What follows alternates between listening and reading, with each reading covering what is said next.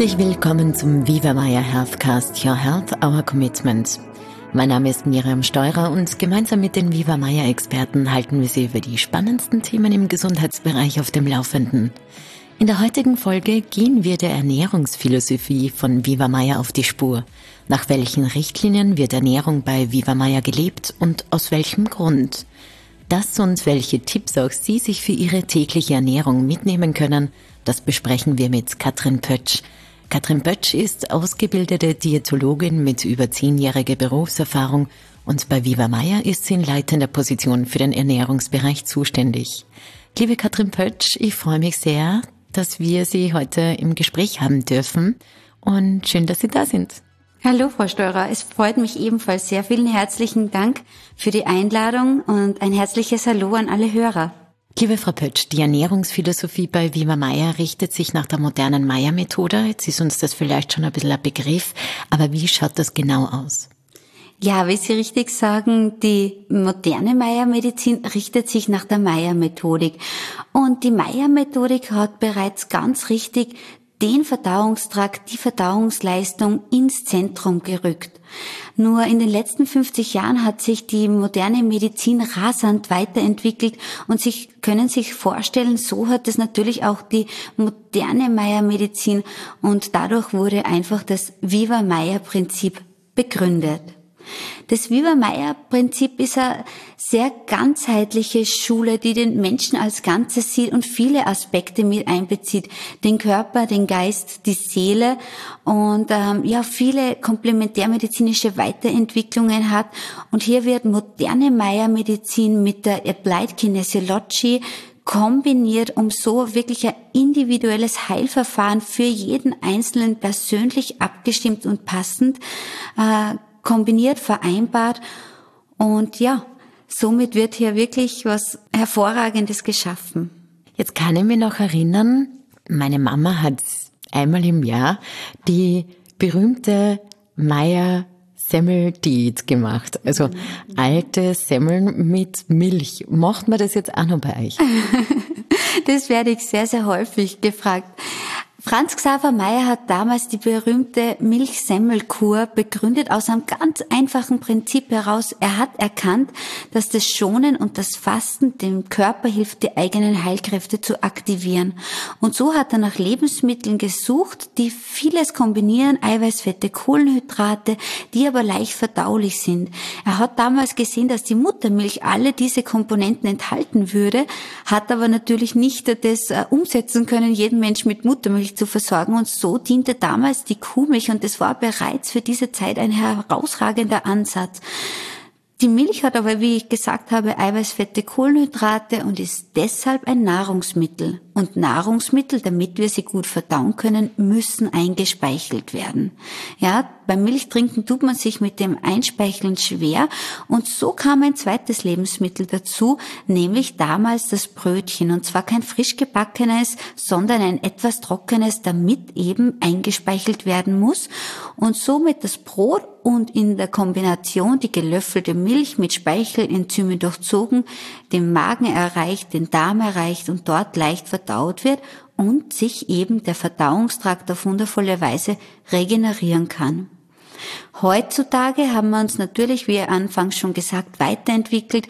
Viele Menschen vertragen die Kuhmilch schlecht, viele Menschen vertragen Weizen und oder auch Gluten sehr schlecht und deswegen war es einfach auch an der Zeit, diesen wunderbaren Grundstock, dieses Grundwissen nochmal zu äh, ergänzen mit den modernen Ansätzen und die moderne Meiermedizin daraus zu begründen.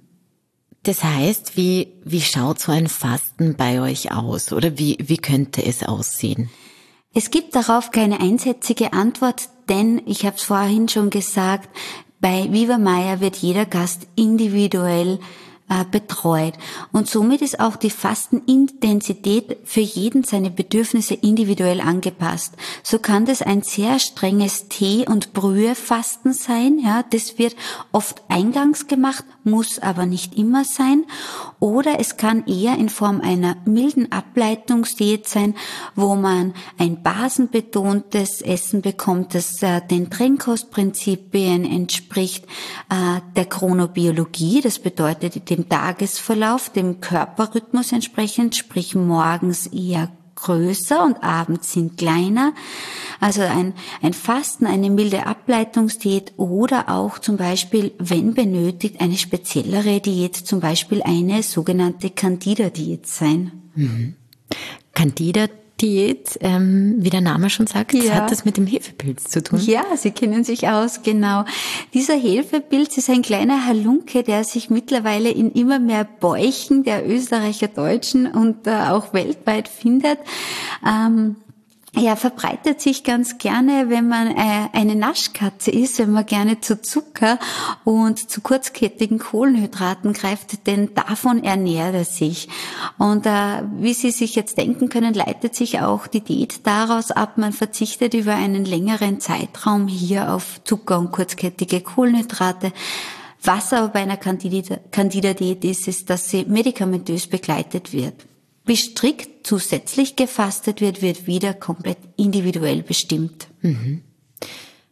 Für manche bedeutet es jetzt, ich muss fasten. Wie wichtig ist die innere Einstellung bei der Durchführung der modernen Meier-Methode oder Therapie? Ähm, inwiefern ist davon auch der Therapieerfolg abhängig? Ich würde fast sagen, die innere Einstellung ist hier der Schlüssel zum Erfolg, denn was vielen nicht bewusst ist, die innere Haltung, das Mindset bestimmt sehr stark darüber, welche biochemischen Prozesse im Körper ablaufen. Und ich habe selbst in der Hand, ob das Fasten für mich ein Hungern ist oder ob das Fasten für mich ähm, ein gewinnbringender Verzicht ist und ich beginne mehr Endorphine, mehr Glücksgefühle zu produzieren und äh, bewusst in dieses Gefühl von Leichtigkeit hineinzugehen und einmal zu spüren, wie viel Kraft der Körper hat, wenn er nicht permanent mit großer Verdauungsleistung gefordert ist. Gibt's da Tipps für alle, die vor einer Fastenkur stehen, was man machen kann? Ja, ein ganz leichter Tipp ist auf alle Fälle schon mal den Kaffeekonsum zu reduzieren. Somit ist der Einstieg ins Fasten leichter, auch den Zuckerkonsum zu reduzieren und äh, ja, abends zu beginnen, vielleicht mal schon eine Basensuppe zu löffeln. Es ist einfach eine Gemüsesuppe auf Kartoffelbasis, ja, das ist eben herrlich basisch dann. Und so ist dann, sind dann die ersten Tage vor Ort auf alle Fälle milder. Beim Durchblättern des Buchs Moderne Maya-Medizin und das Viva-Maya-Prinzip von Dr. Harald und Georg Stossier bin ich bei folgendem Satz hängen geblieben.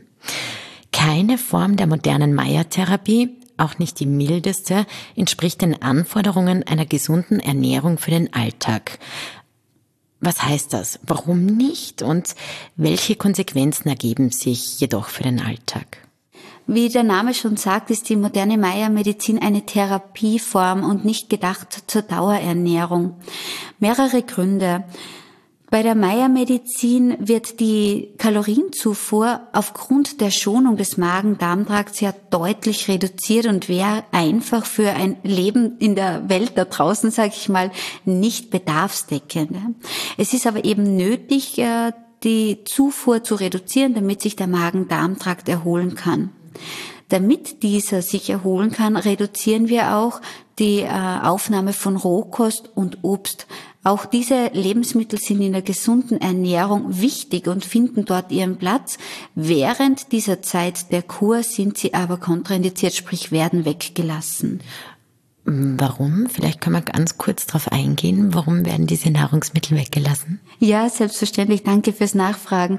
Die Rohkost wird weggelassen, weil sie einfach mehr Verdauungsleistung fordert. Und ich sage das immer so einfach, wenn Sie sich das Bein brechen und sich das Bein erholen muss und heilen muss, dann geht man, dann legt man es hoch und läuft keinen Marathon. In dieser Zeit der Kur erholt sich unser Magen-Darm-Trakt und die Rohkost wäre für ihn wie einen Marathon zu laufen. Deswegen lässt man es weg. Das Obst hat mehr seine Begründung in der Fruchtzuckermenge und in der Leberentgiftung. Würden Sie jetzt allgemein sagen, dass man die Rohkost sogar im Alltag dann minimieren sollte? Minimieren mit dem Ausdruck wäre ich ein bisschen vorsichtig. Äh, das kann aber für gewisse Gruppen durchaus sinnvoll sein. Was für alle sinnvoll ist, ist die Rohkost abends nach 16 Uhr wegzulassen und auch das Obst. Warum? Es ist sehr gärungsfreudig und diese Gärungsprozesse, Fehlverdauungsprozesse sind langfristig äh, ja schlecht für unseren Darm und deswegen sollte man es vermeiden. Mhm. Würde es vielleicht helfen, dass ich, wenn ich einfach gerne Gemüse esse, okay, jetzt muss ich vielleicht den Salat am Abend, den mhm. ja viele ja. essen oder mhm. das einfach genießen, etwas Leichtes, glaubt man, einen Salat zu sich mhm. zu nehmen. Aber jetzt so das Gemüse würde schon helfen, wenn man es einfach gart oder ein bisschen abbratet. Genau, also Sie haben das Wort leicht in den Mund genommen. Leicht wird oft verwechselt. Leicht im Sinne von fettarm und leicht im Sinne von leicht bekömmlich. Und der Salat abends ist leider alles andere als bekömmlich. Für alle Essigliebhaberinnen und Liebhaber habe ich aber einen kleinen Trost. Man kann sehr gut auch gekochte Gemüsesorten als Salatvariation anbieten. Das ist vor allem in den Sommermonaten sehr gern gesehen. Wunderbar eignet sich zum Beispiel die rote Beete in Kombination mit einem Schafskäse das kann ich dann auch sauer marinieren und habe trotzdem meinen Salat, aber keine Rohkost. Oder natürlich auch sehr gerne, wie Sie gesagt haben, gegrilltes, gedämpftes, gedünstetes Gemüse. Eine gute Alternative. ähm, zwischen welchen Meyer-Therapieformen kann jetzt der behandelnde Viva Meyer-Arzt auswählen? Weil da gibt's ja ganz viele unterschiedliche. Und wo besteht denn erfahrungsgemäß am meisten Bedarf? Also welche Form wird so am meisten verordnet? Wir haben schon ganz kurz gehabt, dass wirklich strenge Fasten, die Reduktion von sämtlicher Nahrung äh, auf Teefasten oder Brühe, dann äh, die erweiterte Form des Fastens, wo man schon einen Kautrainer dazu nimmt. Jetzt werden Sie wahrscheinlich gerade bei dem Wort Kautrainer hängen bleiben. Dieses Wort, ja, das ist sehr bewusst gewählt. Warum?